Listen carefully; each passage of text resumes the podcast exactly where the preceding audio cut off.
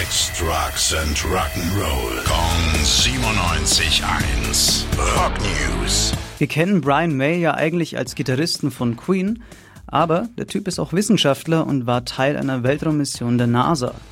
Die Mission hieß Osiris Rex und bei der haben sie eine Probe von einem Asteroiden genommen und das Ding war jetzt letztendlich die schwerste Probe aller Zeiten. Ganze 250 Gramm wiegt das Ding, also ungefähr so viel wie ein Glas Wasser ohne das Glas. Ja, klingt nicht nach so viel, ist für die NASA aber ein dickes Ding.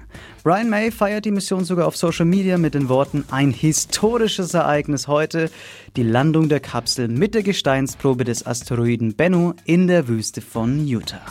Rock News. Sex, Drugs and Rock'n'Roll. Kong 97.1. Frankens Classic Rocksender.